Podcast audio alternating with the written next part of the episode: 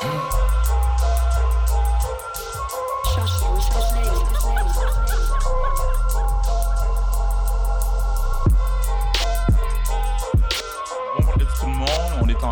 Sac Passé en collaboration avec le Mois de l'Histoire des Noirs euh, pour le cinquième épisode en fait de Sac Passé. Euh, je rappelle euh, essentiellement le concept de Sac Passé, des conversations qui sont en mode podcast, qui visent à explorer qu'est-ce qui se passe, c'est l'expression qui est en créole. et Sac Passé, c'est un concept qui est essentiellement précis et flou en même temps, parce que bon, on peut répondre de cette, question-là de différentes manières, de manière à parler de qu'est-ce qui se passe en nous, qu'est-ce qui se passe quand on regarde la société, qu'est-ce qui se passe quand on regarde euh, euh, la vie en général. Euh, ça a passé pour moi, je, prends la peine de parler un peu de qu'est-ce qui se passe, puis qui est présent pour moi, c'est beaucoup les réflexions concernant certains crimes euh, qui ont été commis dans les derniers jours, euh, certaines, euh, certaines, certaines enjeux, certaines problématiques policières aussi qui sont présentes pour moi. je réfère bien sûr à ce qui s'est passé du côté de Mamadi Camara, qui est une, en fait, qui est vraiment une injustice profonde selon moi. L'individu qui a été arrêté injustement et détenu pendant six jours. Euh, et on a eu la malheureuse nouvelle du décès de la, jeune fille, euh, la jeune adolescente Myriam, euh, Boudaoui, qui est une jeune fille qui est morte à Saint-Léonard, tuée par balle. alors, j'ai une pensée pour elle, j'ai une pensée pour, pour ses proches. Donc, je, tiens à souhaiter en fait mes condoléances à, à, ses proches. Et je parle de ces deux incidents-là parce que dans la conversation, dans l'espace médiatique sur les deux sujets, je trouve qu'on, malheureusement, on, on, omet de parler des environnements dans lesquels les individus, vivent. Euh, et on, en vient à avoir des conversations qui, selon moi, euh, honorent pas pleinement l'aspect systémique de qu'est-ce qui produit des, des situations comme celle-là. Euh, J'élaborerai pas plus longtemps parce que ça, ça m'habite, mais je voulais le partager comme étant quelque chose qui est vraiment présent pour moi, auquel j'ai réfléchi beaucoup cette semaine. L'invité d'aujourd'hui, euh, Rito Joseph, Rito, qui est euh, un amoureux d'histoire, un conférencier, un, guide touristique et le fondateur de Black Montreal Experience. Je suis content d'être, euh, de t'avoir parmi nous. Euh, merci d'être ici. Merci de me recevoir. Merci, en fait. tout le plaisir est pour moi. Rito, je parlais de l'œuvre qui, qui, qui est ici. et je le fais au début de chaque épisode. je la, je la je vais la prendre en fait.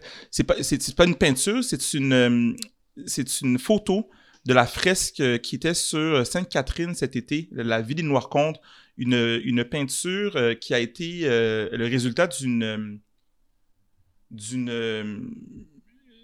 projet monté par la Fondation Dynastie qui organise le gala Dynastie qui met en place, au fait, qui valorise l'excellence au sein des communautés noires et qui a été réalisé par Never Was Average. Donc, je, chaque épisode, je, tiens à valoriser ou mettre en scène des, personnes, des artisans qui euh, contribuent à la scène montréalaise, la scène québécoise, la scène canadienne. Puis aujourd'hui, ben, c'était un salut à la Fondation Dynastie et, euh, et à Never Was Average. Euh, shout out, shout out. shout, out à la Fondation Dynastie, shout out Never Was Average, um, Harry Anna, ils font du gros travail, ils sont sur le terrain. Tout à fait. Big up. En ce qui te concerne, écoute, dans les derniers mois, et tu as gagné beaucoup en popularité dans l'espace public. Euh, ton travail est de plus en plus connu. Il y a peut-être des personnes qui nous connaissent, euh, euh, qui te connaissent, ou d'autres personnes qui ne te connaissent pas. Donc, c'est une occasion peut-être de, de, pouvoir te découvrir. Mais je tiens à mentionner que c'est vraiment un honneur pour moi de, de, t'avoir ici parce qu'on se connaît depuis plusieurs années du temps de notre enfance et adolescence. Donc, Tout à fait. Je, trouve c'est très précieux pour moi de t'avoir avec nous. Merci de me recevoir. Merci. Moi aussi, ça me fait plaisir d'être là. Hmm. Ça a passé? Bon, qu'on est, on est réglé, on a boulé petit petit. bah, ça a fait. Ça a passé, on est là, je veux dire, euh, on est content d'être en vie puis en santé.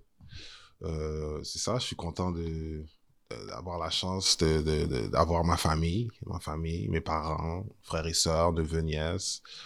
Euh, mes proches, euh, c'est ça. Je suis content de d'avoir la chance de faire ce que je fais. Donc, euh, ça a passé en pile bagaille, en pile bagaille. Mais je sais pas par où commencer, quoi. ben, si tu veux, on, on peut commencer par parler de ce que tu fais. À la base, Mhm. tu vois, euh, parce qu'il y a beaucoup de choses qui se passent quand on dit en pile bagaille. Ça veut dire beaucoup de choses. Euh, puis il y en a des choses. Mais mais il y en a qui te connaissent pas, puis on peut parler essentiellement de, de, de ton travail, en fait. Mhm. T'as, euh, euh, t'es reconnu de plus en plus pour ton projet Tourist in My City, Mhm. euh, qui sont essentiellement des visites guidées à Montréal. Et je me demande pourquoi est-ce que tu as mis sur pied ce projet-là? Euh, ben, c'est un projet en fait que j'ai mis sur pied il y a quelques années de ça. Euh, c'était une façon à moi en fait de parce que je le faisais en fait pour euh, les gens qui venaient de l'extérieur, mais c'était une façon à moi aussi de d'être en contact en fait avec les gens de l'extérieur, c'est-à-dire les gens de la diaspora qui viennent ici pour eux de comprendre que on est une communauté ici, on reçoit pas beaucoup, euh, bon, je vais pas dire d'attention, mais on n'est pas nécessairement en contact avec beaucoup de diaspora ou si on l'est, c'est pas nécessairement sur des plans, euh, je sais pas, je veux pas généraliser, je veux pas dire on n'est pas concrètement sur des plans d'avancement, mais je pense que c'était important de, je pense que c'était important de renouer historiquement avec euh, différentes personnes ou différents aspects de la diaspora. Puis quand tu parles de diaspora en ce moment, tu parles de, de l'ensemble des communautés afrodescendantes. Parce Entre que, autres, ouais. Entre autres, parce que je, je- je suis curieux de savoir que- qu'est-ce qu'est-ce que tu inclus dans la diaspora à laquelle- tu réfères, en fait? Je parle de la diaspora africaine, afrodescendante, euh, historique, c'est-à-dire la diaspora historique, c'est ceux qui ont été déportés, on va dire comme les gens comme nous, descendants des Haïtiens ou de la Caraïbe, euh, un petit peu partout des Amériques, de l'Europe, mais aussi de la diaspora continentale, qui justement, avec ce, ce détachement historique, euh, gagne aussi à connaître cette partie de leur histoire, peut-être qui ne leur est pas enseignée, mais qui est directement liée à eux d'une façon ou d'une autre. C'est drôle parce que tu, ton, ton, ton projet, puis ce que je trouve cool, c'est que ça s'appelle Tourist in My City. Mhm. C'est sûr que dans le contexte euh, de la pandémie, il y avait de moins en moins de, de, De touristes. de touristes. Mhm. Mais quand tu parles, moi, je sais pas si ça a été réfléchi comme ça, mais le, le, j'entends la, la notion du fait qu'on est finalement comme membre d'une diaspora, on est touriste, on est dans notre propre ville. Donc, je me questionne sur pourquoi finalement tu l'as appelé Tourist in My City, ce projet-là? Mais parce qu'on connaît pas la ville. Je veux dire, on connaît les artères, on connaît, on, sait où, on connaît les restos, on connaît les, spots, les ambiances, les chillings, mais on connaît pas l'historicité même de la ville. Et quand je dis on, bon, je veux pas généraliser, mais en général, c'est pas quelque chose comme on- rarement tu vas ouvrir la télé puis on va commencer à t'expliquer un peu les, les, les- la géopolitique de Montréal ou le contexte socio-culturel ou qu'est-ce qui sépare les quartiers, les gens, les classes sociales. Donc, euh, je pense que ça fait de nous des touristes dans notre ville parce que on- tout est à découvrir. Puis, c'est, puis, puis moi, c'est ce que je trouve fascinant parce que j'ai fait un des, une des tours, une des, des visites, et effectivement, je redécouvrais la ville à travers ton, euh, ton travail. Donc, merci pour ça. Merci à toi, je vous en rien. Euh, tes visites ont lieu à, euh, dans le Vieux-Montréal? Entre autres. et la Petite Bourgogne? Entre autres. Euh, et que tu dis entre autres parce que ça couvre quel autre quartier? Euh, ben, il y a des quartiers, en fait, que j'ai pas, que j'avais, que j'avais, j'ai pas présenté, mais qui, que j'ai des visites pour. Je veux dire, il y a le centre-ville, il y a euh, la Chine, il y a Verdun, il y a d'autres coins, ouais. Et pourquoi Avec euh, l'historicité, ouais.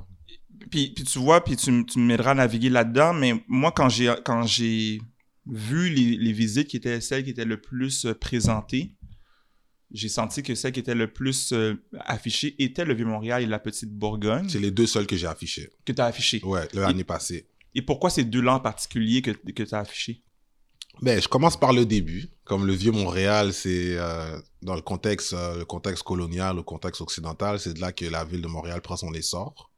Donc, euh, c'est sûr que si on part, on part de la genèse, nous aussi, on parle de la genèse. Donc, euh, les premiers colons, la première présence, les, ah, puis je dis ça, c'est pas pour minimiser la présence autochtone qui est sur l'île de Jojage depuis des millénaires, depuis des centenaires, des millénaires. Mhm. Mais je, je spécifie que dans un contexte colonial, où est-ce que euh, la présence des Noirs est sur l'île de Montréal depuis 300 quelques années, et je pense que ça, c'est pas nécessairement à minimiser, parce qu'il y a un cycle qui se répète, puis euh, si on n'apprend pas ou on n'essaie pas de comprendre ce cycle, on finit par le répéter, et c'est ça, on est dans un, dans un tourbillon infernal. Hmm.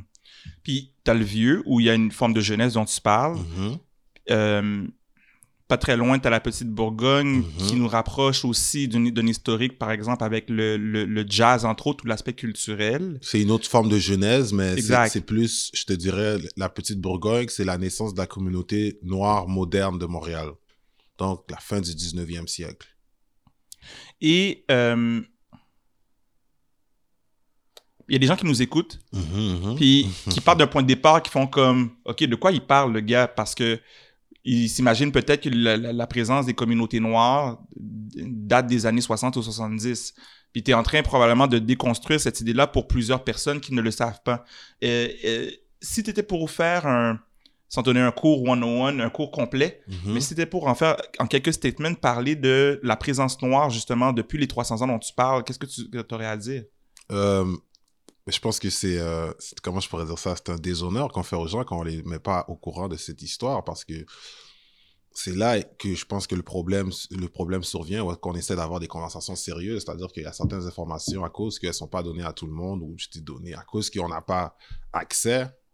Bon, à cause qu'on nous l'apprend pas à l'école, dans le cursus scolaire ici, ça fait en sorte que ces conversations plus tard dans la vie sont difficiles, c'est difficile de les entamer.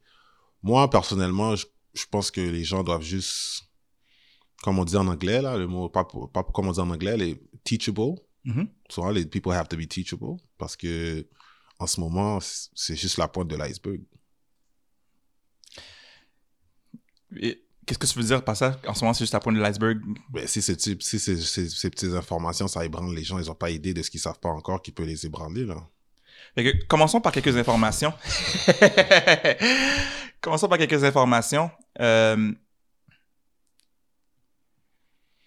Quand tu fais tes tours, par exemple, dans Vieux-Montréal, Mhm. euh, avec les, les tours que tu offres, quel fait que tu dévoiles qui euh, surprend le plus les personnes?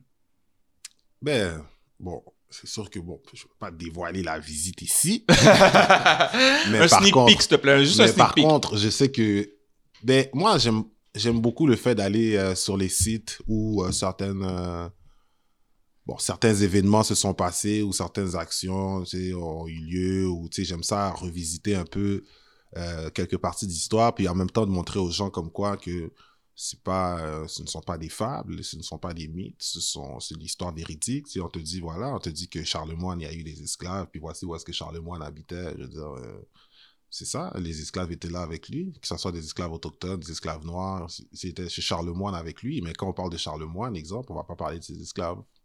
Puis tu me permets, parce que je vais, je vais quand même, sans dévoiler l'ensemble de ton tour, je, Mhm. je vais en prendre un exemple qui m'a frappé. Il y en a, moi, il y en a eu plusieurs exemples, exemples m'ont frappé, mais il y en a un que je pourrais nommer pour donner une idée de qu'est-ce qui, qui, qui peut frapper l'imaginaire. Euh, dans, le, dans le débat sur le blackface euh, au Québec, la, la croyance mainstream, c'est qu'il n'y a pas eu de pratique de blackface. Euh, alors que, quand on suit ton tour, on comprend très bien qu'il y avait des lieux où le blackface se pratiquait dans les années 19 1800. Mhm. Euh, Et ça, c'est pas raconté du tout. Euh, non, mais maintenant, c'est à savoir justement pourquoi c'est pas raconté. et Tout à pour- fait. Pourquoi on pense que le blackface est un phénomène récent ou nouveau ou extérieur. Tu comprends? C'est toutes ces choses-là quand je dis. Pourquoi, pourquoi en fait, c'est, en fait, d'où vient, d'où vient, d'où vient le fait de penser que ce, ce type de pratiques sont, c'est des pratiques qui sont externes ou c'est des pratiques qui viennent d'ailleurs. Je veux dire, c'est qui qui met ça dans l'imaginaire des gens que c'est les autres, c'est pas nous, quoi. Mm.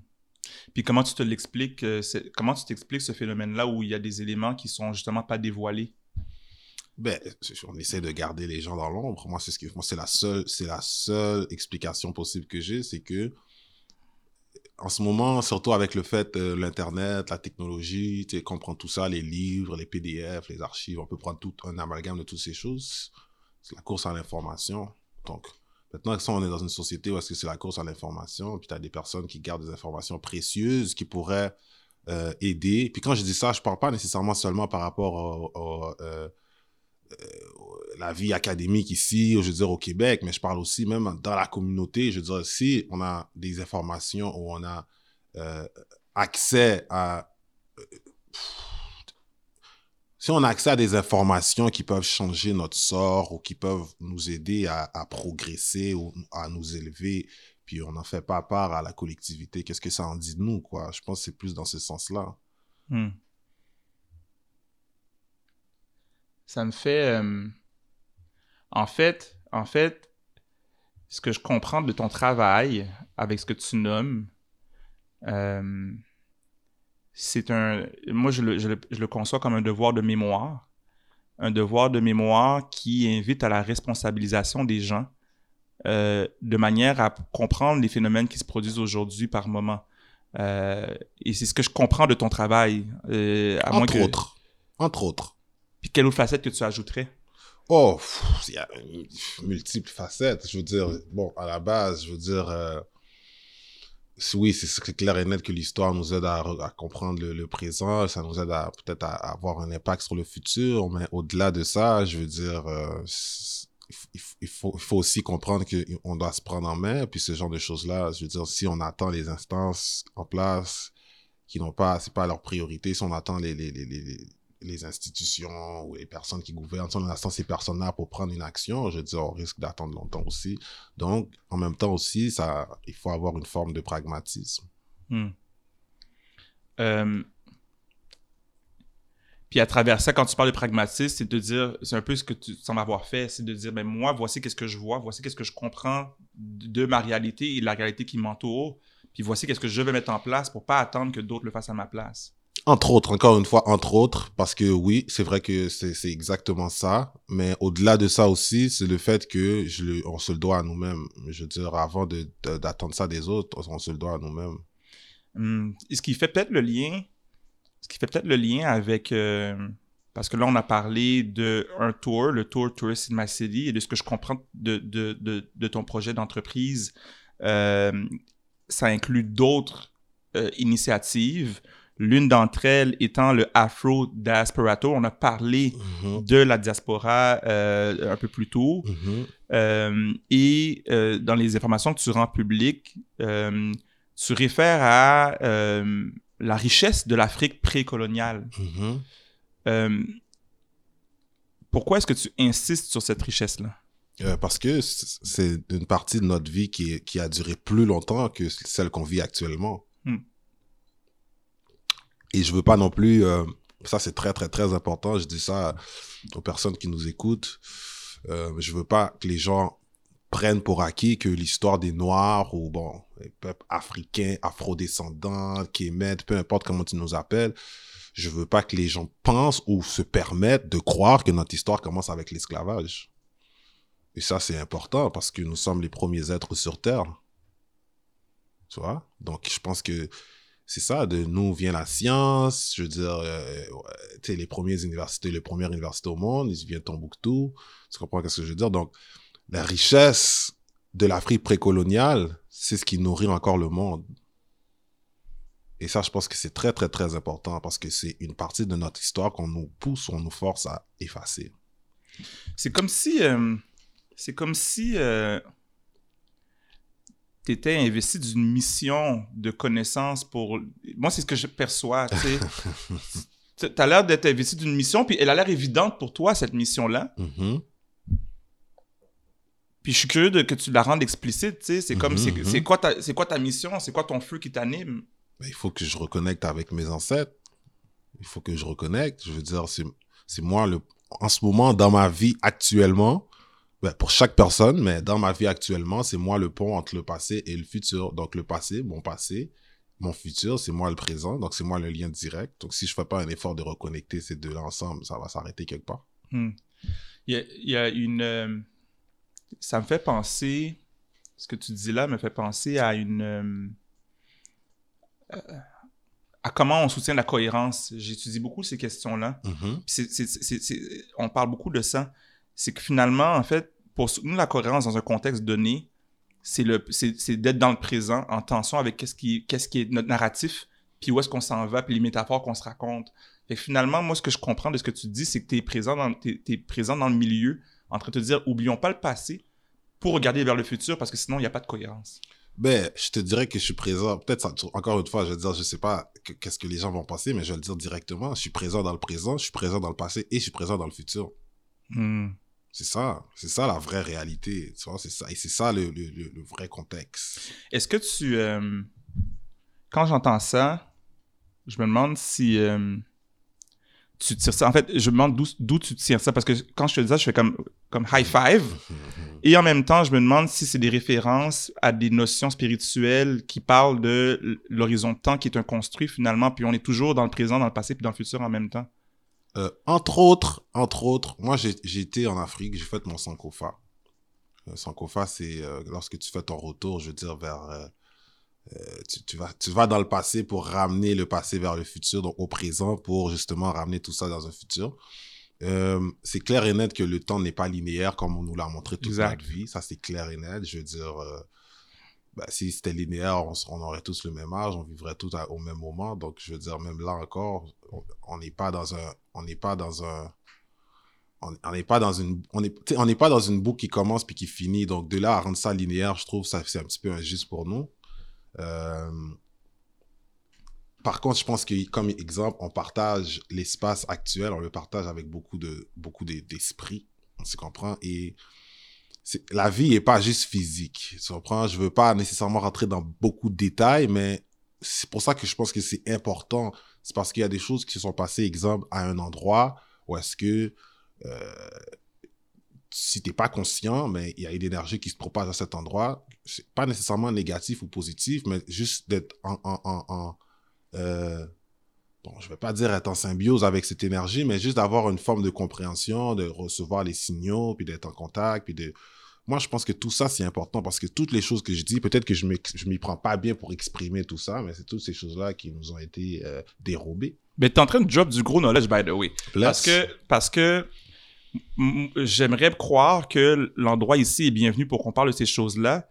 Puis moi, ça, me, ça me parle de dire qu'on n'est pas on n'est pas des êtres séparés, hein. On, euh, we're all one. Et Impost, au premier épisode, il était ici, puisqu'il a dit, on n'est pas nos corps, on est de l'énergie. Donc, quand tu, quand tu dis ça, j'entends Impost qui parle aussi. Shout fait, que, fait que finalement, moi, je fais comme je t'entends, puis je suis heureux d'entendre cet élément-là qui, qui justement, c'est une remise en question de, de la conception de l'espace-temps, finalement, puis la conception de l'importance de l'humain dans toute l'universalité qui nous entoure, tu sais. Ouais, mais aussi, euh, au-delà de ça aussi, je te dirais même notre continuité en, termes de, euh, tu sais, l'épigénétique, tu vois, le, bagage qu'on on a dans notre ADN et tout. Je veux dire, je sais pas si tu connais tes arrière-grands-parents. Euh, non. Moi non plus, je connais pas mes arrière-grands-parents, tu vois, mais ils sont en dedans de moi, ils sont à l'intérieur de moi, comme les tiens mm. sont à l'intérieur de toi. Et sans les connaître, tu vis avec eux à chaque jour. Hmm. Ben oui, sinon tu serais pas là. Ce qui est une évidence, en fait. 100%. une évidence inévitable, en fait.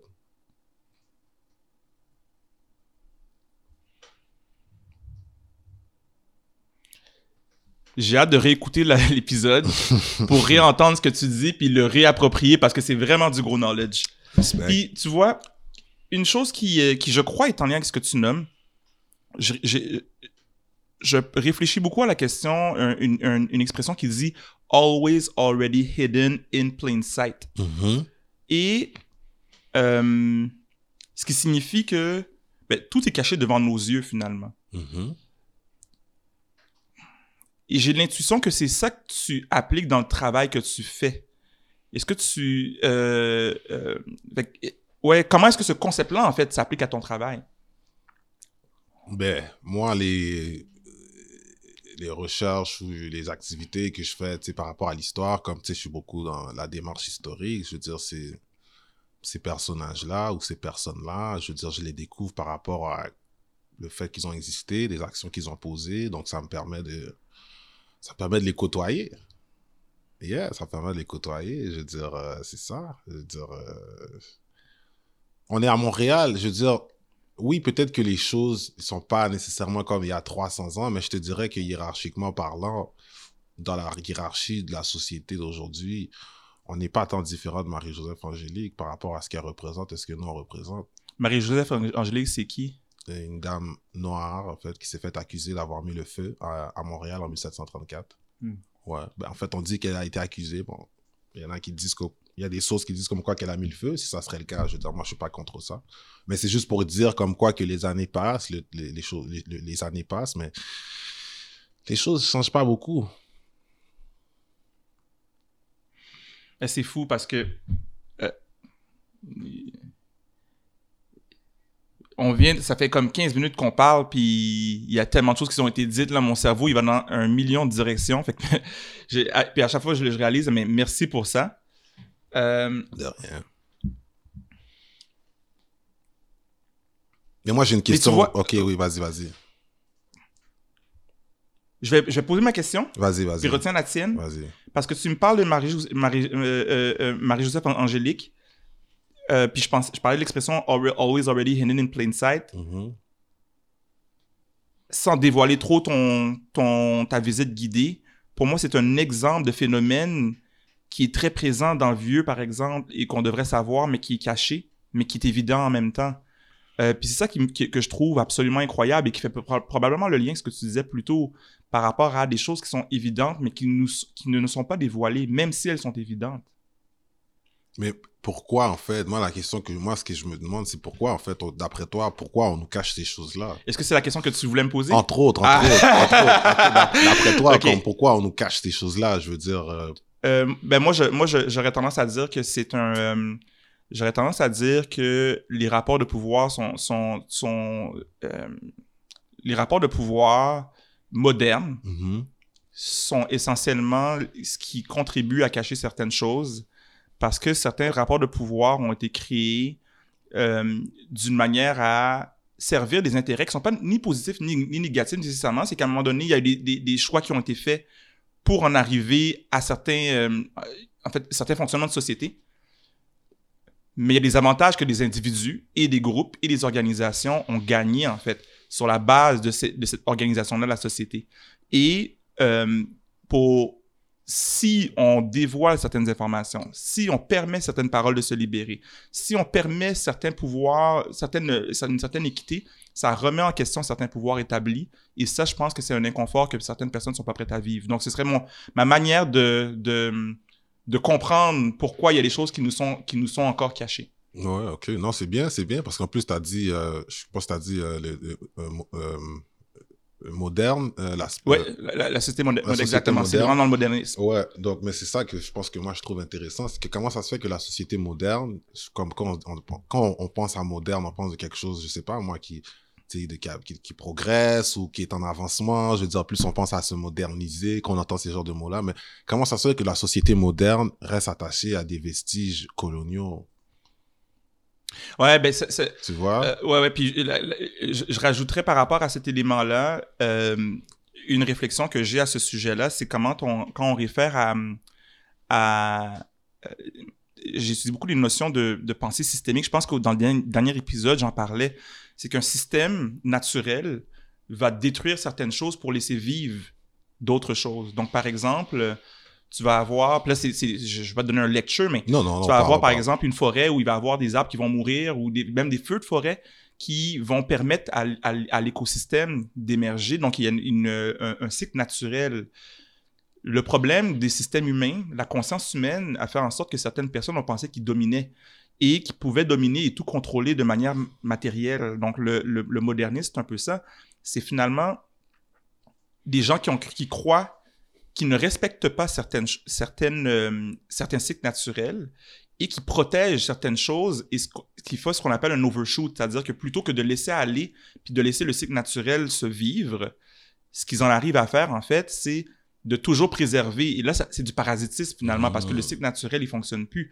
Donc, le- le- le- toute la destruction de l'environnement, toute la destruction de certains peuples, il tient du fait que des parasites humains Mhm.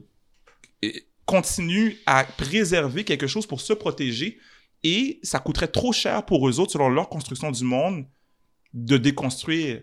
Et donc, c'est comme une prison, en fait. C'est une prison dans laquelle les gens sont pris et on est rendu à une étape où il nous reste 10 ans, en fait, sur- pour que la planète, la vie organisée humaine sur Terre change de manière de fonctionner parce que sinon, on, on- Ça va crash. ça va crash. Ça va crash. Donc, les gens qui nous gouvernent, c'est-à-dire, c'est ça, c'est eux qui coupent les arbres, dans le fond. Et, oui, et je pense que qu'est-ce que tu as dit dans la responsabilité individuelle de nous-mêmes vouloir couper des arbres, euh, c'est important. Donc, c'est pour ça que j'apprécie ta responsabilité personnelle. Et en même temps, c'est pour ça aussi que je pense que c'est important que, oui, nos gouvernements, ils ont un impact. Et oui, il faudrait qu'ils soient capables de couper des arbres une fois de temps en temps. Mais, puis la, mais l'affaire que moi, je me demande, c'est que, exemple, ces gouvernements-là, on va dire, bon, ils, ils- en mettant, ils sont attachés à des vestiges coloniaux et tout, ils coupent des arbres, mais qu'en est-il du futur? Parce qu'on travaille beaucoup dans le présent, je trouve. Et je trouve même fait. que, je trouve même que ce que je pense que moi, je trouve qui est un déshonneur, c'est le fait de s'attacher à des vestiges qui empêchent la progression et qui empêchent d'avoir une conversation qui emmène dans le futur. Donc là, maintenant, ça stagne au présent. Comme ça stagne au présent, on pense même pas à demain. Et je pense qu'en ce moment, on est un petit peu dans ce genre de paradigme. 100%. Ça, donc, euh, à- est-ce que maintenant, ma- est-ce que est-ce qu'on peut trust ces genres d'entités-là? Je veux dire, est-ce que, est-ce qu'on peut faire confiance à des entités comme ça? Est-ce que tu me poses la question? Ben, en général, en- entre autres, comme on, tu crois, en échange, je me demande, Ouais, ouais, en ouais. fait, euh, Ben, ce que t'en penses ou... Euh,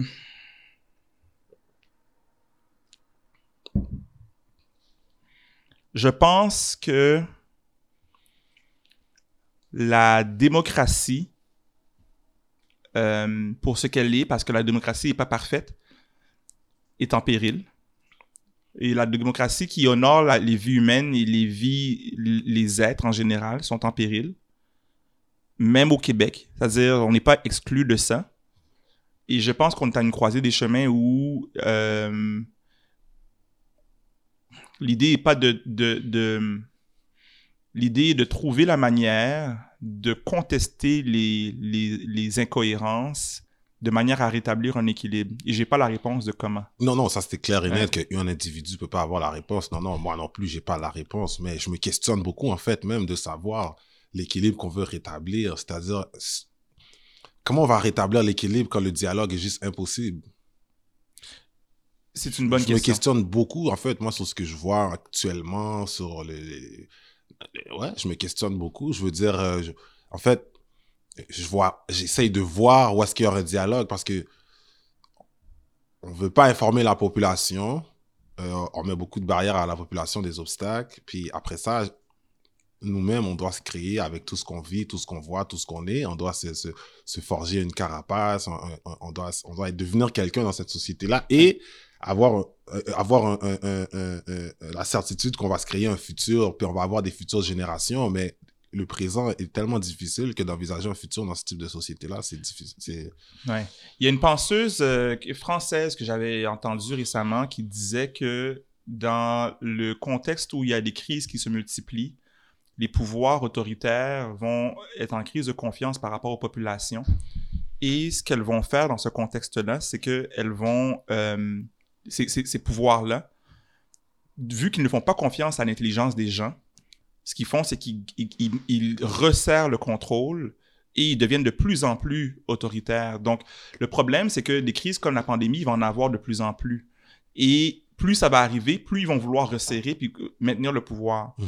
Et ce qu'elle suggère dans ces contextes-là, c'est que les individus continuent à développer leur réflexion critique, continuent à se regrouper à petite et grande échelle pour se parler des choses qui, le- qui- qui les- interpellent et élaborent ensemble des solutions. Donc, je ne pense pas qu'il y ait de solution prédéterminée, mais mon- ma croyance, c'est que ce que tu fais, ce qu'on fait ensemble ici, fait en sorte qu'il y a des gens qui, ben pas des gens, ensemble, on se crée un sens qui nous permet de résister à des situations qui sont, euh, qui sont oppressantes. Donc, c'est plus, c'est là où j'en suis dans ma réflexion pour, pour l'instant, de créer ces espaces-là où on est capable de faire du sens et résister de- dans le meaning qu'on fait. Il y a des gens qui nous écoutent en ce moment, j'en suis convaincu, qui euh, sont alimentés de réflexions qui vont les responsabiliser un peu plus dans le, au C'est quotidien. bien, c'est bien.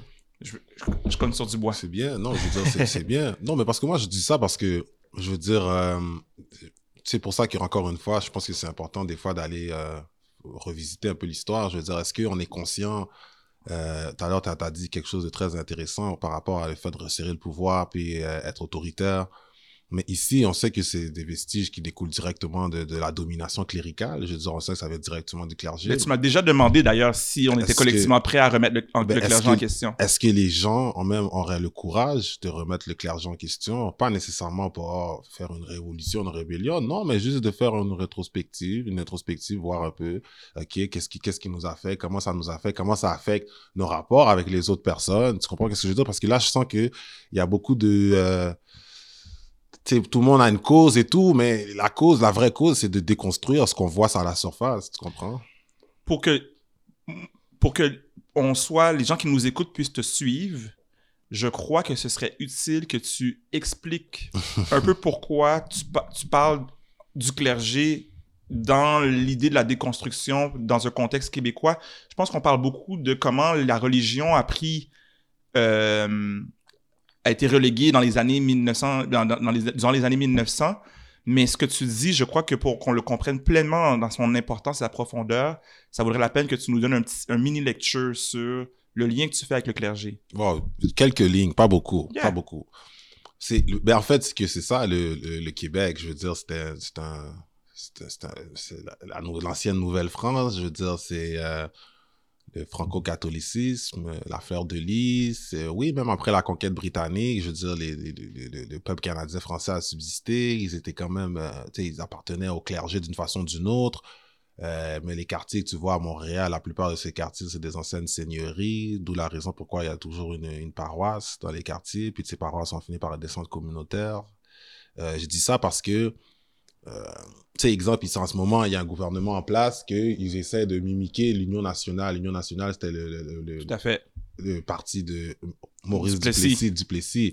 Bon, Duplessis, les gens l'appellent, euh, les gens, ils parlent de son régime ou son la régime. grande noirceur La grande noirceur, ben, je- bon, je sais pas, c'est un terme que j'aime pas trop. Mhm. J'aime pas trop parce que je sais pas si les gens savent, mais le fait qu'on appelle son, son, euh, son mandat ou sa gouvernance, ça s'appelle la grande noirceur parce que lui, il, avait, il appelait le roi nègre. J'étais pas au courant de ça Euh, ouais, il appelait le roi, il- ouais, Maurice Duplessis, il appelait le roi nègre. Tu vois, donc il appelait le roi nègre parce qu'il disait comme quoi que Maurice Duplessis gérait le Québec comme euh, les, les colons, ils gèrent les colonies en Afrique. toi j'étais pas au courant de ça Tu vois, ah, je vais m'arrêter là maintenant. S'il y a des gens que c'est ça, s'il y a des gens qui ça les dérange, ça c'est c'est leurs feelings. Je pense que c'est mieux d'aller maintenant dans vers ces pistes-là, d'aller observer ces pistes-là, ensuite d'avoir des émotions. Mais avant d'avoir des émotions, il faut prendre le temps de comprendre un peu les contextes. Maintenant, quand tu fais un fast-forward dans le futur, tu vois qu'est-ce qui se passe aujourd'hui. Tu vois qu'on n'a pas nécessairement beaucoup avancé. Je veux dire, il n'y a pas non plus plus de, il n'y a pas une symbiose entre la gouvernance et le monde ici. Je veux dire, je suis pas un politicien, je suis pas en politique. Mais je vois pas de symbiose, je vois pas, euh, je vois pas vraiment une chimie qui est établie. Je vois juste un rapport de force autoritaire. tu as devant toi quelqu'un qui ne sera certainement pas en désaccord Bon, tu vois, fait que c'est ça. C'est ça que je vois, en fait. Et quand je dis ça, je parle pas nécessairement p- euh, propre à un parti. Je parle en général par rapport à la gouvernance. Mais par contre, je suis plus là pour, je te dirais, parler aussi de la communauté, la communauté noire, comme on est le mois de l'histoire des Noirs. En plus, en plus, c'est toi le porte-parole du mois de l'histoire des Noirs. ben, Entre autres, t'as- entre autres, par rapport à ce que je fais. Écoute, tu as déposé beaucoup de, beaucoup de knowledge, puis je pense que pour moi, je fais les liens par rapport à un ensemble de choses. On est allé à différentes, di- différentes places, puis, puis tout était, était relié. Donc, quand on parle de l'histoire des Noirs, ce que tu viens de faire, pour moi, nous connecte par rapport à le Québec, le monde, la vie. On est allé, on est allé loin, là. On a parlé de l'espace-temps. Puis tu vois, moi, ce que j'ai apprécié dans ce que tu as fait aussi, j'avais une question à ce sujet-là, c'est que dans notre conversation, tu t'es mis à me questionner. Euh, Puis, en fait, je me demande comment tu as développé tes aptitudes comme enseignant, parce que c'est ce que tu fais aussi dans tes tours. Tu crées une tension où les gens, ils t'écoutent, puis là, tu génères des conversations, puis les gens sont obligés de répondre, puis après ça, tu drops ton knowledge, puis là, tu passes à autre chose. Moi, j'ai observé ça, puis j'ai trouvé ça fabuleux comme enseignant. Thanks. Tu l'as fait tantôt, puis on, a, on est allé dans, dans plusieurs directions qu'on n'aurait jamais explorées si c'était juste moi qui orientais la conversation. Où est-ce que tu as développé ces attitudes d'enseignant-là? de mon père. Shout out, papy. J'ai développé ça de mon père. Euh, ouais, mon père, c'est, il était professeur en Haïti avant d'arriver ici. Puis, Il est arrivé dans quelles années environ ici? euh, mon père est venu ici en 72. Donc, mon père est venu en 72. C'est ça, il est venu en 72. Oui, c'est ça, en 72. Est-ce qu'il a enseigné ici? Non, non, il n'a pas enseigné ici. Euh, ici, il n'a pas enseigné. Il n'a pas, il a pas enseigné. Il a, euh, il a travaillé dans l'industrie du textile, dans le tricot. Puis par la suite, bon, il, il a été chauffeur de taxi. Euh, puis ensuite, il a étudié en théologie. Hmm. Ouais. Donc, le. le... Et ton. et donc, c'est...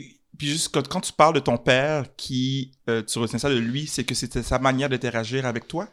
Entre autres, entre autres, je veux dire, euh, dans le foyer, entre autres, on faisait les leçons avec les frères et sœurs. euh, mon père, euh, ouais, mon père, je veux dire, c'est un, un homme qui nous levait les samedis matins pour faire des dictées, des tables de multiplication et tout le kit, là.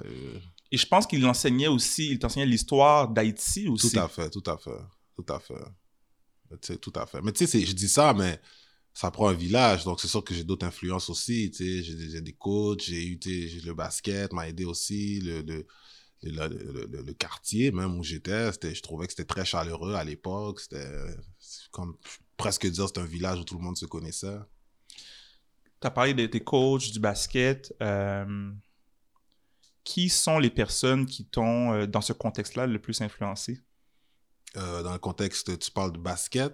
Euh, oui, du basketball ou, autre, mais... Ben, ben, moi, quand j'ai commencé à jouer au basket, je veux dire, j'étais, j'étais un enfant, je on était des petits culs, là, dans le quartier, puis... il y avait des coachs qui habitaient sur notre rue. Là, tu parles du quartier Saint-Michel. Saint-Michel, oui, oui, quartier Saint-Michel où je suis né, j'ai grandi. il y avait deux coachs qui habitaient sur notre rue. Hein, Will et Dust, shout out Will et Dust. Puis euh, c'était les amis à GF, fait que GF avait le programme de basket à Montcalm et tout, Monarque, Monarque venait de commencer. Puis tu sais, il cherchait, il recrutait des petits jeunes dans le quartier. Puis ça, c'est les années où est-ce que, c'est ça, t'es es un petit cul, t'es à bicyclette, puis t'es j'aimais déjà le basket. Mes frères avaient joué au basket. Mon frère a joué à Dunton avant ça, euh, dans les années 90. Mon autre frère avait joué à Lujo. Euh, mon, grand frère de baptême nous a amené des cassettes de basket, de concours de dunk, Dominique Wilkins, Web, tout ça. Fait que j'aimais déjà le basket. Fait que quand j'ai commencé à jouer, les gars sont devenus des grands frères, des mentors pour nous. surtout à une époque cruciale où est-ce que, euh, c'était un petit peu, je te dirais, la croisée des chemins. Dans quel sens, ouais?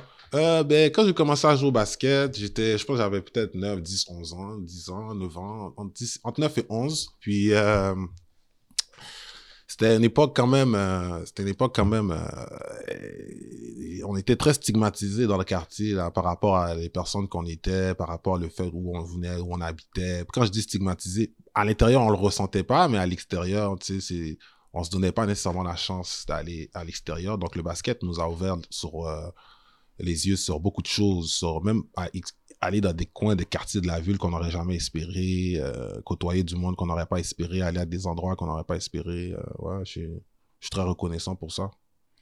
D'ailleurs, toi, tu as eu un parcours de basketball qui t'a presque mené à jouer, ben en fait, à jouer jusqu'au niveau universitaire, si je me trompe pas. Non, non, non, j'ai pas joué universitaire. J'ai joué, j'ai joué aux États-Unis, j'ai joué, j'ai joué à high school. En fait, après, j'ai joué dans l'Ouest canadien, mais j'ai pas joué universitaire. Ok, d'accord. Donc, quand tu étais dans l'Ouest, c'était pas, pas universitaire, c'est, c'est, ok, je comprends. Je devais, mais après ça, j'ai eu une blessure, euh, j'ai eu une blessure à la cheville, puis bon, euh, après ça, il y a aussi eu les notes et tout, puis bon, un amalgame de choses, et que je suis revenu à Montréal. Hmm. Quand tu vois des, euh, des joueurs comme euh, Lugens Dort euh, qui joue en NBA, Chris Boucher qui joue en NBA. Euh, est-ce que tu te dis que tu aurais aimé être à leur place? Ben c'est sûr et certain qu'en tant qu'un jeune, un jeune homme noir de l'Amérique du Nord qui a grandi dans les années 90-2000, c'est clair et net que j'ai voulu jouer au basket, j'ai voulu aller dans la NBA. Mais moi, je suis content pour eux dans le sens que ils représentent il représente euh, euh, euh, une fierté, il représente, je te dirais même, l'orgueil d'une communauté, dans le sens où, c'est oui, c'est sûr, j'aurais voulu jouer dans la NBA, mais mon temps est passé, fait que moi, je suis content pour les, prochains, les suivants, tu comprends, je, je suis content, je, je, je, suis vraiment content parce que je sais de quel environnement les gars viennent, tu comprends, c'est plus pour ça que je suis content. Euh, je sais de quel environnement les gars viennent, je sais quel genre de mentor les gars ont eu. Donc, c'était, ça y est, du travail sérieux qui a été fait pour que les gars se rendent à ce niveau-là. D'ailleurs, parlons de ça parce que tu as parlé des monarques, tu as mentionné quelques noms. Euh, tu es un historien. On parle souvent de grands phénomènes historiques qui sont dans le mainstream. Mais il existe beaucoup d'individus, des organisations qui font un travail important dans nos communautés, dans le contexte du mois de l'histoire des Noirs, des histoires qui sont parfois méconnues, méritent d'être connues parce qu'elles ont une profondeur significative. Euh, j'ai envie de t'entendre un peu plus sur ce que représentent les monarques de Montréal pour des jeunes, entre autres du quartier Saint-Michel, donc le programme dont tu parlais. Euh, ben, les monarques, surtout à l'époque, on jouait dans la MBL. Euh, qui est de la Ligue de basketball de Montréal. Ligue de basketball de Montréal. On jouait dans la MBL, puis ce que ça représentait, en fait, ça, ça nous permettait de, ça nous a, ça nous a permis de nous forger une identité propre à nous à l'intérieur de la ville de Montréal, euh, au Québec et au Canada. Pourquoi je dis ça? Parce que dans le quartier, OK, comme à Saint-Michel, dans les années 90, 2000, bon, moi, j'étais un enfant dans les mid-90s, late 90s, début 2000. Après ça, c'est l'adolescence, mais on a toujours eu l'influence de basket. Tu sais, on a un quartier où est-ce qu'il y a eu des gros balleux qui sont venus de là. Tu vois, les frères orientales sont venus de là. Euh, McDaniel Renelli vient de là. Tu sais, je te nomme des noms, mais il y en a plein d'autres que je pourrais nommer. Ou est-ce que l'influence a fait en sorte qu'on a souvent entendu des noms, on a souvent entendu des situations où est-ce qu'on aurait voulu se retrouver dans ces situations-là? Maintenant, il y a aussi le fait que euh, dans le quartier Saint-Michel à l'époque, euh, les médias, voulaient toujours nous dépeindre comme, ouais, c'est un coin où il y a des gangs de rue, il y a des gangs, il y a des gangs, en plus finir. Or, bon, est-ce qu'il y a du monde qui sont dans le monde interlope? Mais il y en a dans tous les quartiers, des, des gens dans les gangs, puis du monde qui... Fait que je veux pas commencer. Et encore une fois, même le terme gang, commencer à dire qu'il est dans une gang, qu'il est pas dans une gang, je trouve ça, c'est même ça, c'est poussé aussi. Parce que moi, j'ai souvent été avec des groupes d'amis. Est-ce qu'on a une gang? Pas nécessairement. Hmm. Par contre, je pense que ce qui a aidé au développement avec les monarques, c'est que les monarques nous ont permis de nous émanciper à un, moment où est-ce qu'on est très, très, on était très incompris euh, de la société, de nos profs, euh, directeurs. Euh, je veux dire, on était incompris. Puis le basket, c'était un refuge pour nous. C'était là où on pouvait passer euh, donc là, il y avait beaucoup d'émotions, on jouait avec beaucoup d'émotions. Donc, toutes les émotions, tu peux savoir, la passion, la rage, l'amour, la, bravoure, toutes ces émotions-là ensemble, tu joues, tu joues avec du monde, ils vont mourir pour toi sur le terrain, tu vas mourir pour eux. Puis... Donc, c'est sûr et certain que ça nous a permis de développer aussi euh, euh, un caractère, ça nous a permis aussi de devenir du monde, ça nous a permis d'avoir une cause, d'avoir une cause et aussi de, de, de de, de, de, pousser pour se rendre à cette cause-là. Tu comprends? Parce qu'on jouait, tu sais, one to team, one to monarch, one to sans pression. ouais. Tu comprends? Bon, c'est sûr et certain que le monarque va au-delà du basket parce qu'ils ils sont quand même actifs dans le quartier à faire autre chose, etc. Mais je pense que dans cet aspect-là, c'était, euh, c'était des belles années quand même. C'était au niveau amateur toujours, au niveau amateur local, un petit peu avant toutes les histoires de YouTube. Donc, il n'y a, pas trop de footage, mais les balleux, non, mais les balleux qu'ils ont ball avec ou contre nous, ils, savent tout ce que je dis, ils peuvent corroborer tout ça. Là. Ouais, puis je pense que c'est important d'en parler parce que ça fait partie d'une histoire qui, qui, qui souvent est racontée d'une manière, je trouve, euh, des fois euh, stéréotypée dans les films. Tout à fait, tout à fait. Euh, puis on comprend pas nécessairement la profondeur de ce que peut représenter un organisme, un organisme local qui mobilise des jeunes, justement, qui, au, service carrément d'une mission. Donc, tu vois, tu as dit One to Team, One to Monarch, puis j'ai dit One to sans pression. J'ai même pas joué pour les Monarques. Mon frère, il jouait, mais je m'en souviens, tu vois. Donc, c'est comme, euh, je, pense que c'est important de, de, nommer ces choses-là, parce que des fois, on sous-estime d'ailleurs l'importance des organismes communautaires dans la construction d'une société. Et euh, et c'est ça qui, qui tisse une communauté. C'est pas pour rien qu'on dit d'organismes communautaires. C'est que les individus et les groupes s'épanouissent à travers ces, ces regroupements-là. Donc, d'où l'importance que je trouve euh, d'en parler. Tout à fait. Puis euh, aussi, je pense que, tu sais, en même temps, euh, le basket a fait en sorte que tu sais, finalement, on allait à plein d'endroits dans la ville, puis, tu sais, on a commencé à connaître d'autres mondes, d'autres endroits, d'autres façons de faire et tout. Puis je pense que c'est une ouverture que... Parce que souvent, quand tu es dans une réalité où est-ce que, tu sais, tu es dans une réalité parfois où est-ce qu'il y a des options, peut-être tu sais, sais même pas qui, qui existent pour toi. Mais juste le fait que tu es dans une discipline, tu pratiques un sport, tu joues un instrument, tu as, une passion dans quelque chose, ça t'ouvre les horizons sur une autre porte, sur, sur d'autres choses encore, mais c'est le basket a comme été un conduit. Tout à fait. Et même que je pense que c'est pertinent de le mentionner. Euh, des fois, on dit it goes both ways. avant qu'on commence l'entrevue, tu m'as rappelé que euh, Olivier, Olivier Bouchard, dont j'étais l'entraîneur. Mhm, euh, donc, Olivier, c'est un. En fait, je le connais du primaire. Moi, j'ai fréquenté des écoles privées à l'extérieur du, du, du quartier Saint-Michel. J'ai pas grandi dans Saint-Michel, mais j'étais souvent là. Ah oui, je Olivier était dans les collèges privés euh, que j'ai fréquentés. C'est là où j'étais son, son entraîneur. à Brébeuf. À Brébeuf. Mhm. Il était à l'Académie Michel Provost au primaire, à Brébeuf au secondaire. Mais son père, à partir de l'âge primaire, il a grandi à Outremont, lui. Son père tenait à ce qu'il joue au basketball pour les Monarques, mm-hmm. pour que son, fils comprenne des réalités qu'il ne voyait pas à Outremont. Donc, il y avait toute une réflexion d'un enfant, on parle d'un petit roux. Mm-hmm. on parle de petit roux qui mm-hmm. dit, je sais jouer au basketball et je joue au basketball dans un quartier qui n'est pas le, celui où j'ai grandi Mais ça, ça c'est des choses qui sont manquantes de nos sociétés, de créer cette mixité-là qui nous permet de nous comprendre. Ouais, il était très bon en plus. Il était- il était Olivier. excellent. Il était très bon. Il venait, ouais, non, Olivier venait dans le quartier, il venait aux pratiques, au match. Non, non, il était, il était, c'était un gros joueur. Un- on a gagné les Jeux du Québec ensemble. On a joué aux Jeux du Québec en 2003. Que là, ça fait déjà. You're getting old, my friend, you're getting old. 2003, on a gagné les Jeux du Québec. Ouais, non, shout out à Olivier. On a joué, euh, on a joué ensemble le mini Benjamin, puis par la suite, c'est ça, mini Benjamin.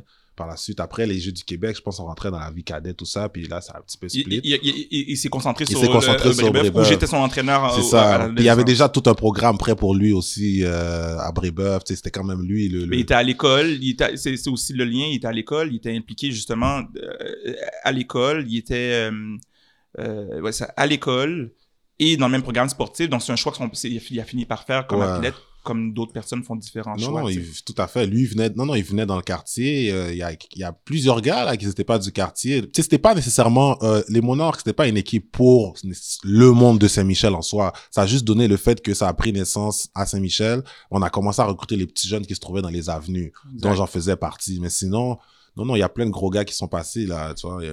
il y a- Carl Schutt qui commente euh, durant le live qui dit Monarch nous ont façonné, même pour les jeunes hors équipe, forever grateful. forever, tu comprends? Parce que en même temps en ce moment, c'est quand même ça qui me permet, c'est quand même ça qui me permet d'avoir la confiance de ce que de faire ce que je fais aussi, tu vois, d'une façon ou d'une autre. Hmm. Tu comprends? Donc, euh, On parle de reconnaissance. mhm. Euh, donc tu l'exprimes. Il y a Carl que je salue. Shout out à Carl. qui out à parle de reconnaissance. Mais j'ai un message à te lire qui provient de Jeff Duliepre, Bless, euh, bless. qui est un des fondateurs des Monarques dont tu as parlé. Il a été mon coach aussi. Exact. Et le message se lit comme suit. De ton entrée de garage à l'âge de 9 ans, Ouais. en passant par les divers terrains de basketball que tu as foulés, ta force de caractère et ta détermination ont su mener tous ceux qui t'entourent et qui t'entouraient à se dépasser pour atteindre un but commun tout en restant sans pression. Te voir partager avec un aussi grand auditoire, riche dans sa diversité, l'histoire et la contribution de la communauté noire dans notre société est tout simplement phénoménal. Tu es une inspiration pour moi et une source de grande fierté. Love you, my man, Jeff Duliep, Monarch for Life. Merci beaucoup, Jeff. Merci, merci beaucoup. Non, c'est vrai, c'est vrai. C'était, euh, c'était devant euh, le, garage, c'était devant notre garage. Je veux dire, euh, j'étais dans le quartier. J'étais, dans le fond, là, on était des petits culs, ok? Tu sais, c'était l'âge est-ce que, bon, il y avait moi, Kirby, Davidson, Jason, Rapi, Paté, euh, nos quatre. Fait que Kirby et moi, on est nés sur la rue. Out Cube, on a grandi là. Euh, puis après ça, ben, les autres, euh, Jason et Davidson sont venus habiter peu de temps après.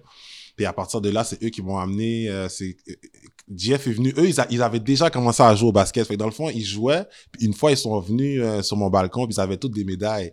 Euh, des Jeux de Montréal, tout ça et tout. Puis j'étais comme, hein, ils ont des médailles. Puis ça, ça m'avait vraiment comme... Ça m'a euh, ça m'a fait fait de quoi, en fait? J'étais comme... parce qu'on était ensemble. On était toujours ensemble. Puis là, eux, ils avaient des médailles, puis pas moi. Puis là, ils m'ont dit, ouais, on joue au basket à mon cam. Et, tout- et tout- à Marie-Rivière aussi, les mardis, les vendredis à mon cam et tout. Et qu'à un moment donné, euh, ils m'ont dit de venir. euh, j'ai dit, ouais, ouais, ouais, je vais avoir le temps. Puis à un moment donné, Jeff est venu sur la rue, comme je te dis, il était ami avec les gars, euh, juste, en- juste à côté de chez nous. Puis il m'a vu, un petit, il m'a vu, puis il était comme c'est qui ce, il était comme c'est qui ce, c'est qui ce jeune-là. Puis euh, mes frères étaient là, c'est comme, Ah, ça c'est notre petit frère et tout, tu sais, les grands frères, ils, ils vont toujours pour te vendre et tout. Ils m'ont dit, à quel âge? Comme, oh, il y a 9, 10 ans à l'époque, je pense. euh, je pense j'avais même, j'étais plus jeune. Puis euh, c'est ça, il m'a dit, OK, ben, on a une pratique tel jour. Fait que le- dans le fond, je devais aller à la pratique, mais cette semaine-là, je me suis battu à l'école, puis j'ai pété mon pouce. Fait que je suis venu là, comme euh, la demi-saison d'après, puis que à partir de là, je suis venu, c'était comme, c'était ça. Ouais, on a gagné les Jeux de Montréal. Euh, Après ça, l'année d'après, on est rentré mini, on a joué dans la NBA. Mais tu sais, on jouait. Je peux pas te dire que oh, je, je comprenais le basket en tant que tel, mais l'instinct qu'on avait faisait en sorte que on, tu sais, ils- les gars, ils ont été capables de sortir quelque chose en nous que très peu de personnes à cette époque-là, surtout, auraient pu aller chercher. En tout cas, Mm. pas nos profs de l'époque. En tout cas, en tout cas, moi, personnellement, surtout pas mes profs de l'époque. Le message semble t'avoir ému aussi en le lisant. Ben oui, c'est chaud parce que c'est clair et net qu'on a passé beaucoup de choses ensemble. Je veux dire, euh, c'est ouais, on a passé beaucoup de Mm. moments là, on- de, de toutes les façons, que ce soit des moments victorieux, que ce soit les fois où on a pleuré, les fois où on a, c'est ça, ouais. Puis d'ailleurs, euh, quand j'ai parlé à Jeff pour, pour, pour ce message-là, moi j'ai été fasciné. Puis ça parle de comment les gens, des, des individus qui sont ont un caring précieux pour les personnes. J'ai- j'ai- Je lui ai demandé, j'ai demandé en quelle année euh, t'étais étais né. Et il, a- il m'a, ça a pris deux secondes. Hein. Il m'a non seulement donné l'année, mais il m'a donné ta date de naissance. Mhm. Puis on est plusieurs années plus tard, puis il était capable de se souvenir que tu étais né un 21 Mhm. un 21, puis là, je vais pas te donner ta date de complet, mais euh, euh, moi, ça me fascine comment les, les coachs qui care pour ça, c'est ça va bien au-delà du sport, Mhm. finalement. Puis il se souvenait du fait que, c'est l'histoire que lui me racontait, les gars choisissaient leur numéro de jersey en fonction de la rue sur laquelle ils habitaient, ou l'avenue, parce Eh qu'à ouais, entre- Saint-Michel, il y a, bon, il y a plusieurs avenues, Ouais, ouais. mais que toi, tu n'avais pas la 21e, je pense, donc tu as choisi ta date de naissance. Ouais, parce qu'on habitait sur la 2. Mais dans le fond, la 2, parce que dans le fond, les jerseys avant, c'était pour toutes les catégories. Puis la- Mm. le numéro 2, c'était Kirby. Exact. Kirby. Puis Kirby, lui, c'est quand même. euh, c'était déjà, dès un jeune âge, il était déjà parmi les anciens. puis il a commencé à agir Donc, jeune. Kirby Magloire qu'on. Kirby Magloire, shout out Kirby Magloire, Q, mon bro. Tu comprends, mon big homie. Lui, avait déjà commencé à jouer. Fait que lui, le numéro 2, on, on s'était jamais, il n'y a jamais eu de débat. C'était comme, c'était son numéro. Ouais, he was the king, yeah, exact. Comme, personne n'a dit, oh, moi, j'aimerais ça. Comme, il n'y a jamais eu de débat à savoir qui va porter le 2. Fait que moi, le 2, j'ai toujours fait comme, je sais que je savais que c'était à Kirby. Mais le 21, c'était à une époque où est-ce que, non seulement je suis né un 21, je suis né un 21, mais le fait aussi que j'aimais les, les joueurs qui étaient numéro 21. J'aimais beaucoup Kevin Garnett.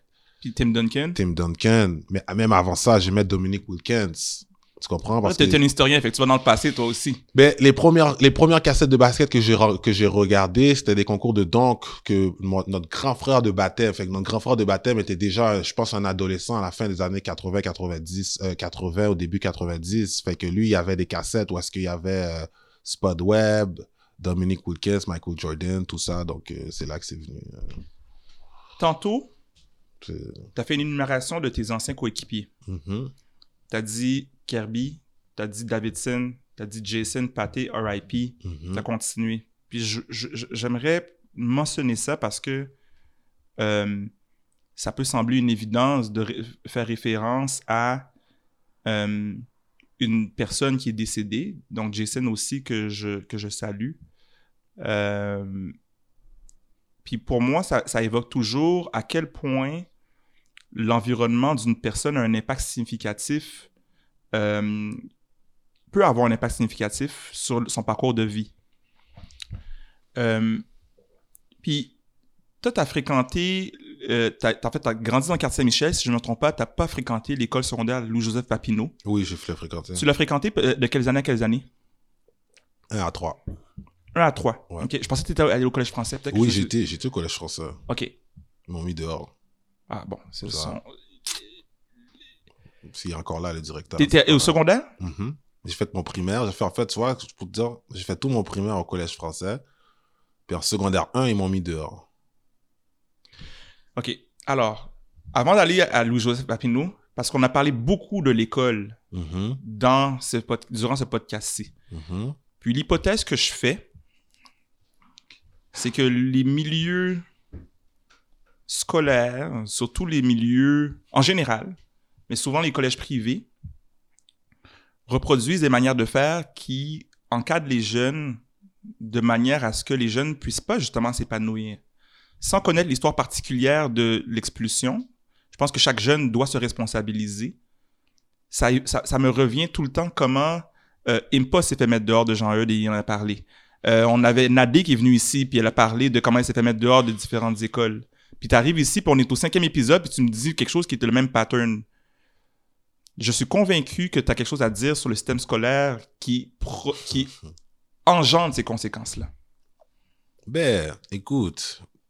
Bon, est-ce que, j'ai quelque chose à dire? Moi, ça vient, encore une fois, ça vient du fait qu'on remet pas en question, tu sais, on remet pas en question les bases euh, euh, ou la fondation de comment on enseigne, de ce qu'on enseigne. Tu sais, on remet pas ces choses-là en question. Fait que le problème que j'ai, moi, ici, c'est qu'on vit trop dans des dogmes. Tu comprends qu'est-ce que je veux dire? On vit dans des dogmes où est-ce qu'on peut rien remettre en question.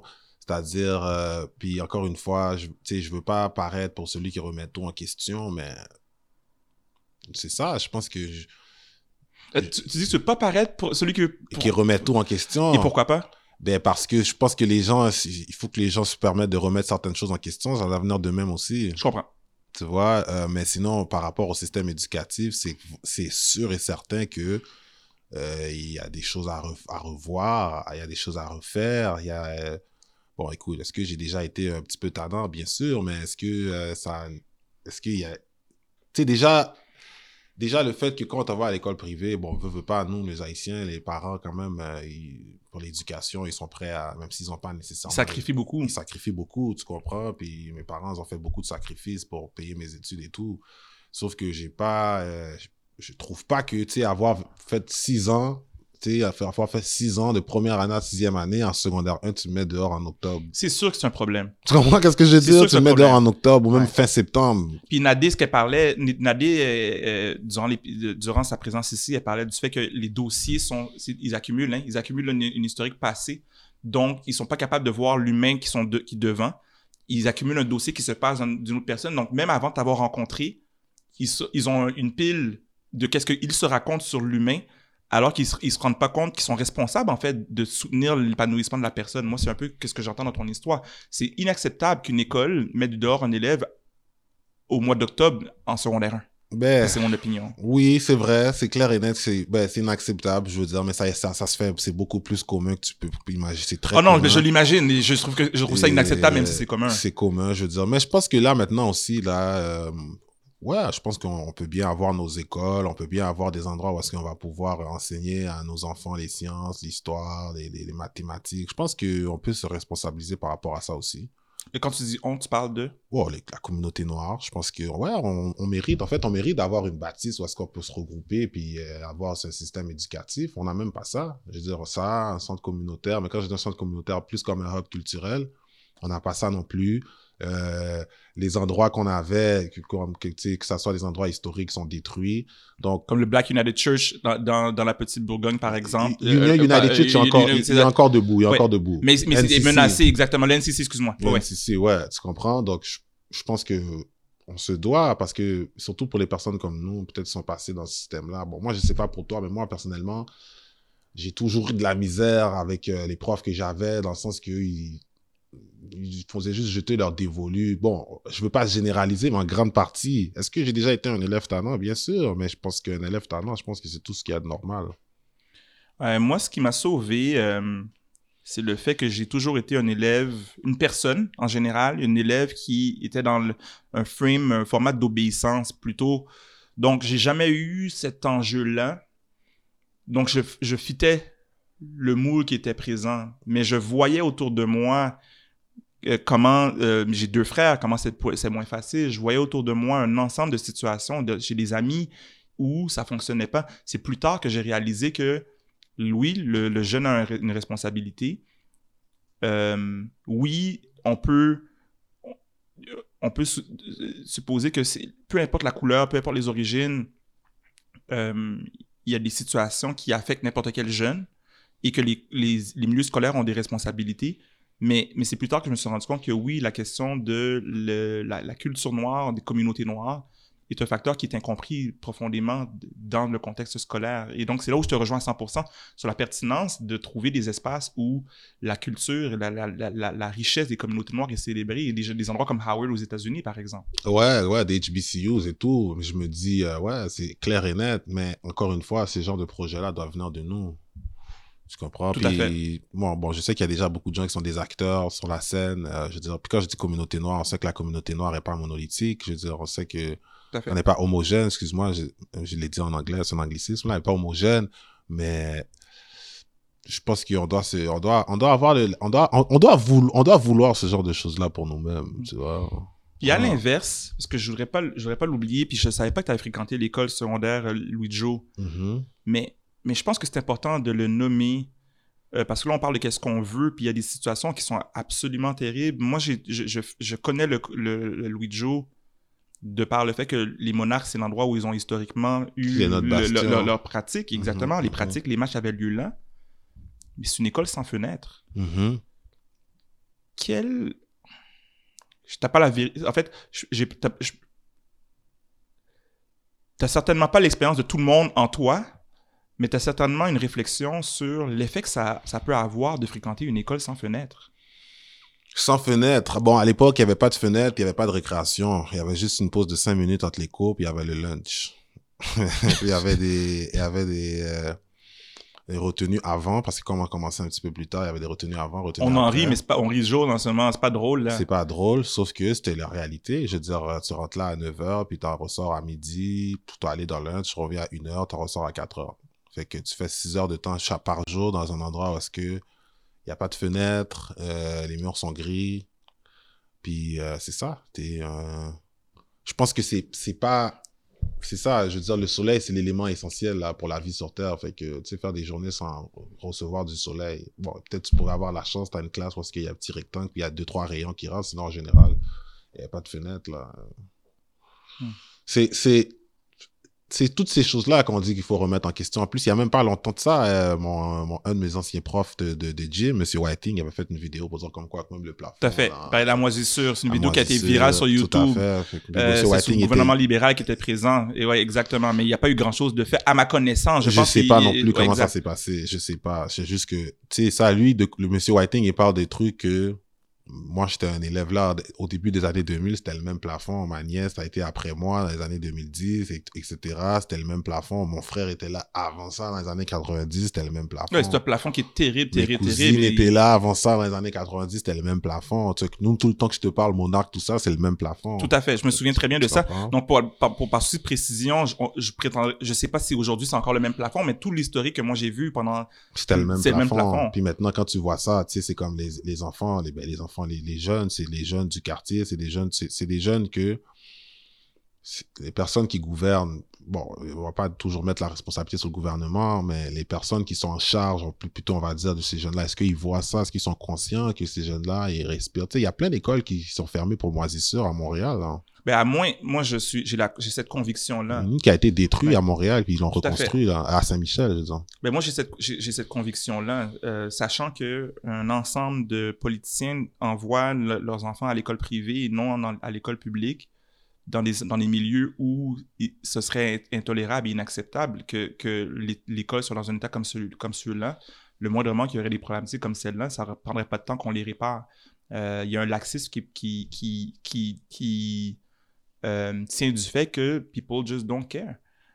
Mais tu penses que c'est dû à quoi, the fact that people don't care? Because the specific reason, people don't care parce qu'ils savent qu'ils habitent dans ces coins-là, ils savent que tout à fait. Tu comprends? Puis moi, c'est là que ma question revient aussi, peut-être euh, propre à nous en tant que communauté, parce qu'on est quand même divers, puis on est un petit peu partout de l'île. Qu'est-ce qu'on veut pour nous-mêmes? Je veux dire, dans ce que tu dis depuis, depuis euh, en fait, tu le mentionnes de différentes manières. Je pense que euh, tu invites à une euh, responsabilisation et tu invites à une mobilisation des communautés noires au service de leur émancipation. entre autres, entre autres, je dis entre autres parce qu'il n'y a pas nécessairement une seule réponse ou une bonne réponse, et c'est pas nécessairement moi qui a la réponse. Je dis entre autres parce que tout ce que tu as nommé là, c'est toutes des choses qui sont essentielles. Euh, mais moi, je parle aussi, c'est, beaucoup euh, par rapport aux, enfants, les enfants qui, vont grandir. Pas que les, excuse-moi, pour pas que les enfants répètent des cycles comme nous, tu sais, veux, veux pas, je sais que peut-être euh, en ce moment, bon, je sais pas que les gens vont considérer jeune ou vieux, mais il y a pas longtemps, on était au primaire, là. Beaucoup moins longtemps qu'on pense, quoi. Mhm. Beaucoup moins longtemps qu'on peut imaginer. Puis, je, vois, j'ai des neveux, nièces et tout, puis il n'y a pas grand-chose qui a changé. C'est plus ça. Puis je me dis, est-ce que nous, on doit attendre que ça change ou est-ce qu'on doit être, se prendre en main? Parce qu'en même temps, oui, c'est vrai que, bon, les gens veulent que ça change, mais tu peux pas forcer du monde à changer. Ben, en fait, est-ce que moi, ce que je retiens dans ce que tu nommes, c'est que les changements qu'on veut vont dépendre de le, changement qu'on, en fait, la situation qu'on regarde. Et ce que je veux dire par là, c'est qu'il il, risque d'y avoir un ensemble de combinaisons de changements nécessaires pour une société qui, qui, qui est libre et émancipée. Et donc, il y a autant un- des aspects qui proviennent de euh, challenger les pouvoirs établis Mhm.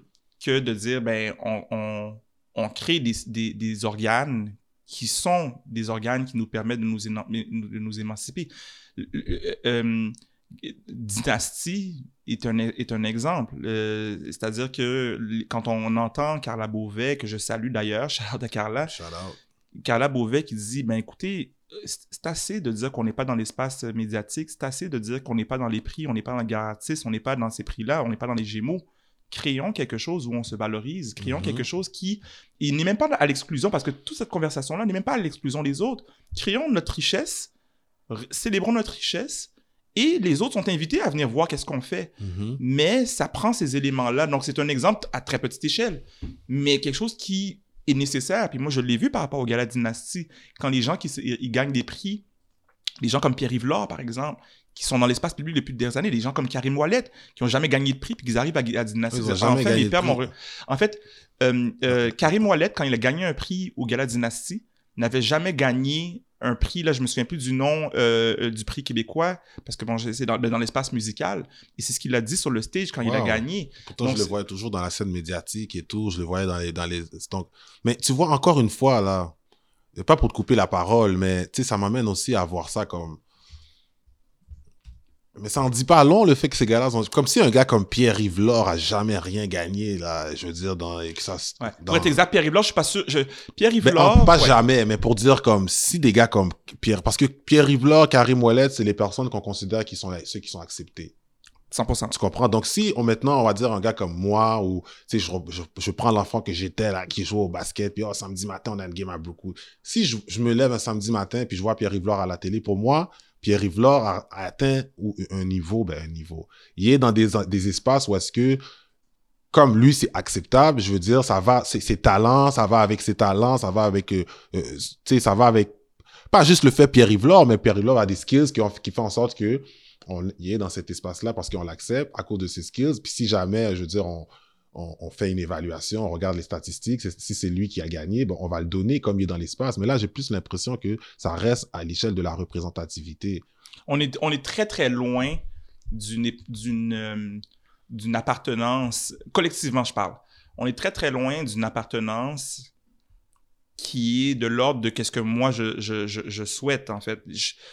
Pour, pour, pour naviguer dans plusieurs espaces médiatiques plus mainstream, euh, c'est loin d'être gagné, là. Puis, puis c'est pas c'est loin d'être une évidence. Euh, Mais est-ce que même le but, c'est de gagner? Est-ce que même le but... Parce que, tu sais, je dis ça parce que souvent, je vois des débats où est-ce que, tu sais, les gens... Tu sais, je sais que la représentation, c'est c'est très important d'être Mhm. représenté, mais des fois, je me dis comme... C'est ça, est-ce que... Comme moi, personnellement, j'ai- j'ai- ça m'est jamais passé par l'esprit de vouloir passer à TQS, par exemple. Mhm. Tu vois, je te donne un exemple. Puis- TQS qui est devenu V, qui est devenu nouveau. ouais, exemple, Ouais. bon, tu vois, V, bon, moi, je ne Ouais. savais pas que nouveau, c'est il n'y a plus de V. C'est devenu nouveau. TQS est devenu V puis est devenu nouveau. Ok, bon, ça c'est une chose, tu comprends? Est-ce que maintenant, est-ce que vraiment on voudrait forcer, tu sais, j'allais encore dire TQS, est-ce qu'on voudrait par exemple forcer de nouveau à prendre position ou à essayer de poser des actions à cause du retard qu'ils ont ou bien à cause de la compréhension des choses qu'ils ont? Ouais. Ben, c'est là où, euh, moi, ce que je crois, ce que je crois, c'est que si on regarde les enjeux que nous vivons collectivement à l'échelle planétaire, pas juste les humains, mais tous les êtres,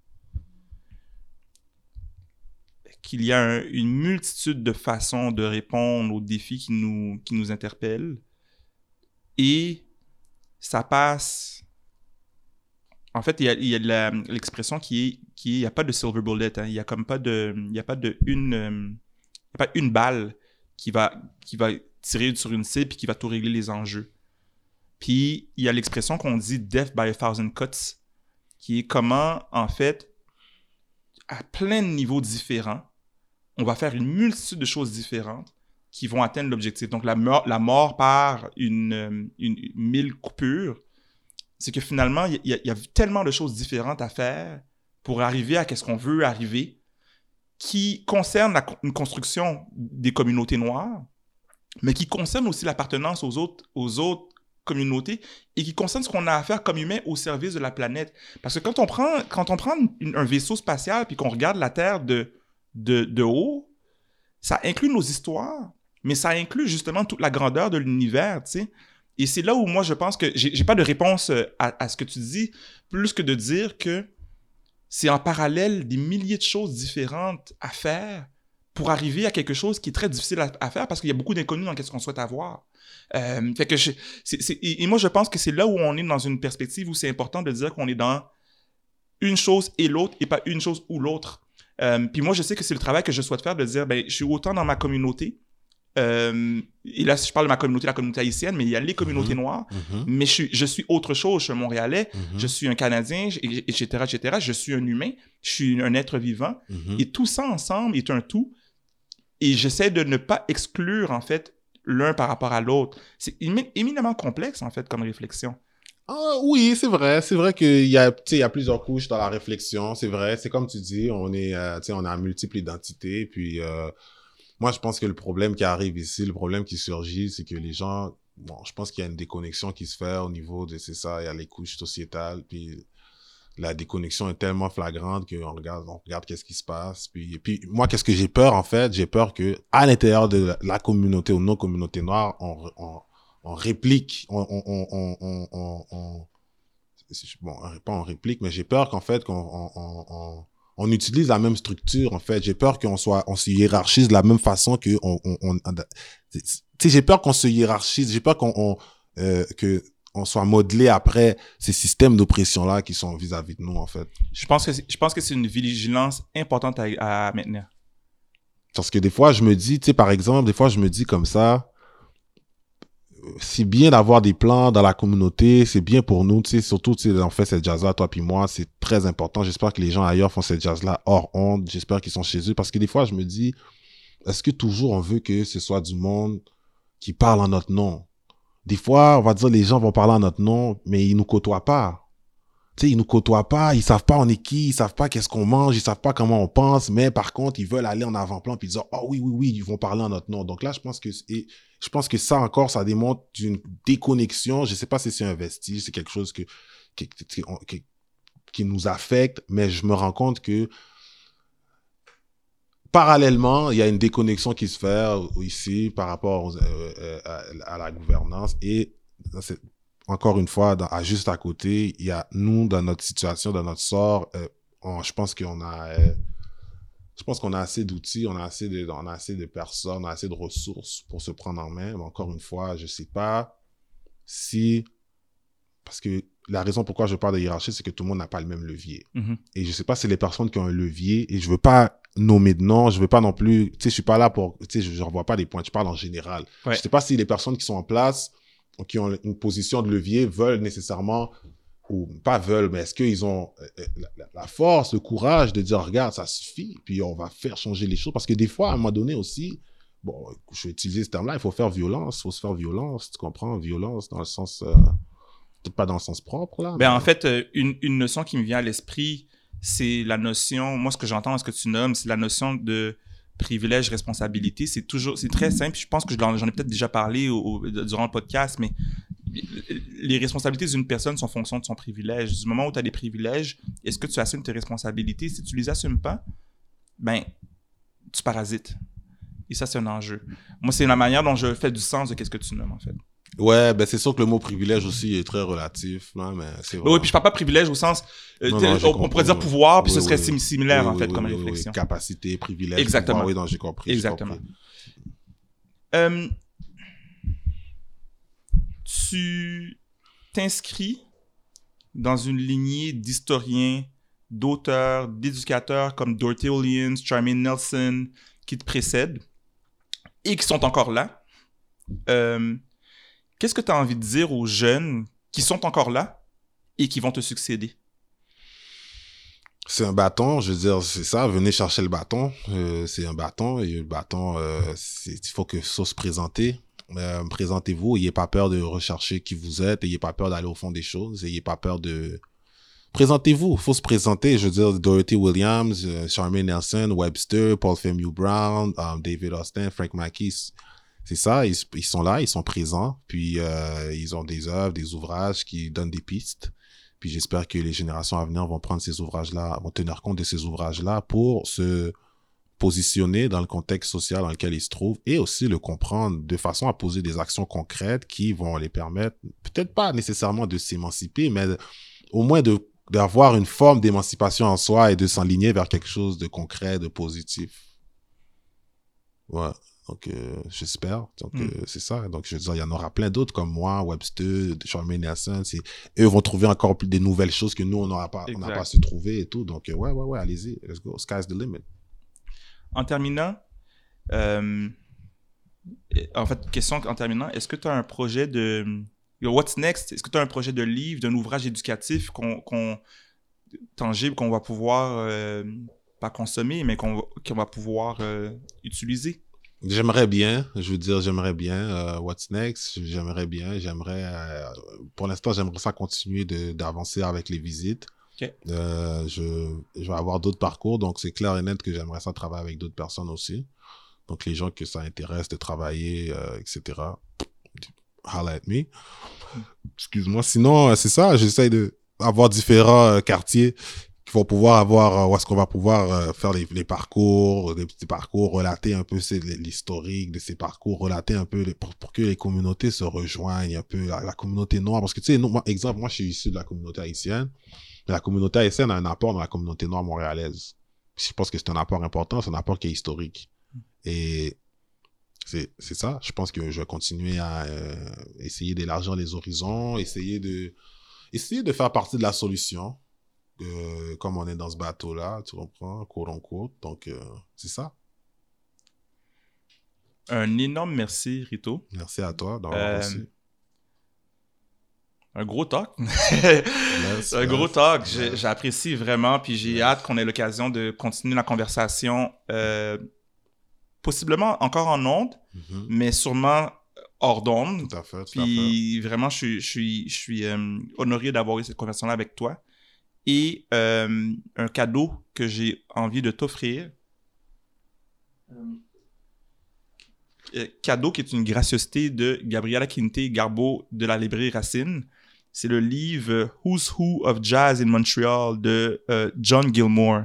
Donc, je vais le montrer à l'écran. C'est un livre, je ne sais pas s'il est encore en, édition, euh, un livre usagé, mais qui euh, certainement contient de l'information. Et quand j'ai demandé à Gabriella quel livre serait un livre qui te plairait probablement, elle a pensé à celui-ci en présumant que ces recherches-là dont tu parles vont être enrichies par, par ce livre-là. Merci beaucoup, merci beaucoup, euh, merci beaucoup, j'apprécie beaucoup. Euh, merci à toi, merci à Gabriella. Je veux dire, euh, merci. Je veux dire, ouais, en plus, je pense que je l'avais déjà feuilleté dans, son, dans sa librairie, donc à la librairie Racine. Merci beaucoup. Now it's yours.